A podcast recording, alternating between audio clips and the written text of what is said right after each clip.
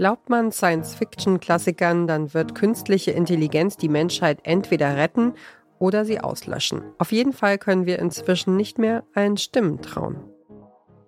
Hi, ich bin Gregor Schmalzried. Ich bin Marie Kill. Und ich bin Fritz Espenlaub. Moment, ich glaube, irgendwas stimmt heute nicht mit Fritz. Der klingt irgendwie anders. Kannst du das nochmal sagen? Okay, warte kurz, Moment. Ich bin Fritz Espenlaub. Okay, sorry. Das gerade nämlich, das war gar nicht meine eigene Stimme, sondern eine künstliche Intelligenz, die meine Stimme kopiert hat. KI kann das schon. KI kann tatsächlich jetzt super gut Stimmen klonen. Aber den kompletten Podcast machen kann sie nicht. Zumindest noch nicht. Also künstliche Intelligenz überschwemmt ja gerade förmlich die Welt. Sie wird jeden Tag immer besser und deswegen beschäftigt das Thema auch nicht mehr nur Fachleute, sondern es beschäftigt uns eigentlich alle. Und deswegen stellen wir uns in diesem Podcast die Fragen, die so viele Menschen gerade beschäftigen. Sind wir jetzt bald alle arbeitslos? Kann ich Bildern im Internet noch trauen? Und wie kann ich ChatGPT in meinem Alltag am besten einsetzen? Und wann muss ich diesen Podcast nicht mehr selber aufnehmen, sondern kann einfach meinen KI-Klon hinschicken? Fritz, die Frage, die stellen wir erstmal hinten an, okay? Okay, na gut. Aber sie steht auf der Liste.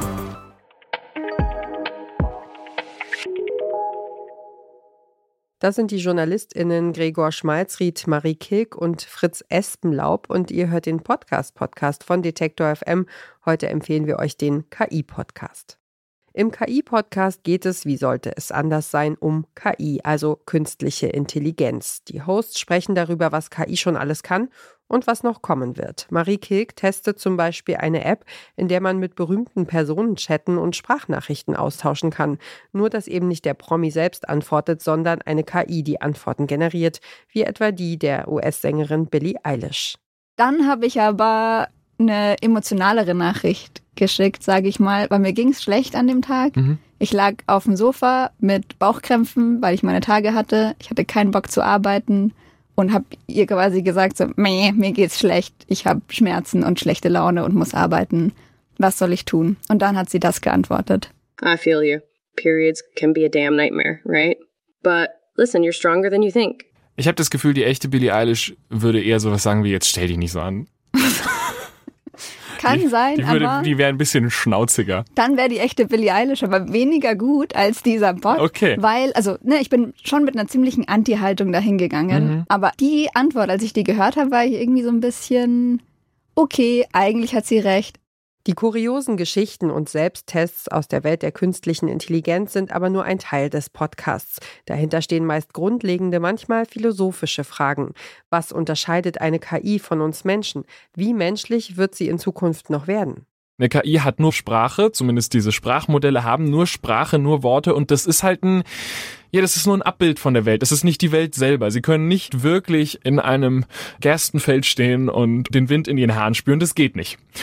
Ja, Gregor, du spielst jetzt hier auf was ganz Wichtiges an, was viele Leute als Beleg nehmen dafür, dass KI eben nie ein wirkliches Bewusstsein entwickeln kann, das mit dem von uns Menschen vergleichbar ist, nämlich die fehlende Körperlichkeit. Also es wird manchmal gesagt, wir wissen zwar nicht viel über Bewusstsein, aber wir haben gute Gründe davon auszugehen, dass dieses einen Körper besitzen, irgendwie in so einem evolutionären Fortpflanzungszwang sich befindende in die Welt geworfen sein eine wichtige Rolle spielt und dass das halt einer KI immer fehlen wird.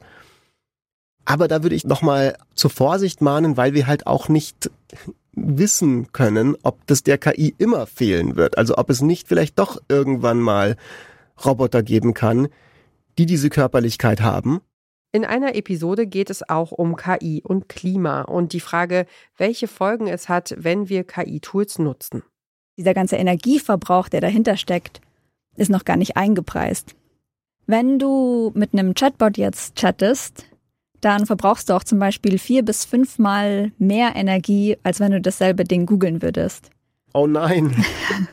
ja. Ja, und das ist ziemlich krass. Also, weil da, da sind einfach riesige Datencenter dahinter. Das ist eine unglaubliche Rechenleistung, die diese Dinger brauchen. Die verbrauchen auch viel Wasser, weil diese ganzen Server ja gekühlt werden müssen ständig. Also du kannst dir eigentlich vorstellen, dass wenn du ChatGPT eine Frage fragst und der antwortet dir und dann geht es ein paar Mal hin und her, dass die Maschine eigentlich währenddessen einen halben Liter Wasser einfach mal so wegtrinkt. Im KI-Podcast zeigen Gregor Schmalzried, Marie Kilk und Fritz Espenlaub jede Woche, was mit KI möglich ist und was uns in Zukunft erwarten kann. Dabei bringen sie ihre eigenen Erfahrungen mit Fakten und Stimmen aus der Praxis und der Wissenschaft zusammen. Am Ende jeder Folge erzählen die Hosts außerdem, wie sie KI in der vergangenen Woche mehr oder weniger sinnvoll genutzt haben, um eine Reise zu planen, Programmiercodes zu schreiben oder sich die eigenen Träume deuten zu lassen. Seit Ende Juni erscheint jeden Mittwoch eine neue Folge. Der KI-Podcast ist ein ARD-Podcast von BR24 und SWR. Und wer diesen Podcast hört, macht bei nächster Gelegenheit den drei Stufen Echtheits-Selbstcheck. Sich einmal kneifen, laut singen, im Regen tanzen. Und wenn ihr euch für das Thema künstliche Intelligenz interessiert, noch mehr interessiert, dann können wir euch außerdem den Brand 1 Podcast ans Herz legen. Passend zum Schwerpunkt des neuen Brand 1 Magazins schauen wir einen Monat lang aus ganz unterschiedlichen Blickwinkeln auf das Thema KI. Zum Auftakt hat mein Kollege Christian Bollert mit einem der deutschen Digitalvordenker gesprochen. Wolfgang Macht, der Herausgeber des Internetmagazins Netzpiloten, erklärt, warum wir skeptisch sein sollten, aber keine Angst vor KI zu haben brauchen. Das war unsere Podcast-Empfehlung für heute. Um keine Folge zu verpassen, folgt dem Podcast-Podcast von Detektor FM auf Lekton, Overcast, TuneIn, Radio Player oder Downcast. Wenn ihr eine Podcast-Empfehlung habt, die ihr mit der Welt teilen wollt, dann schreibt uns eine Mail an podcastpodcast.detektor.fm. Dieser Tipp kam von Leonie Albrecht, Redaktion Caroline Breitschädel, Johanna Voss und Doreen Rothmann, Produktion Henrike Heidenreich und ich bin Ina Lebetjew. Morgen empfehlen wir euch den Plauschangriff. Wir hören uns.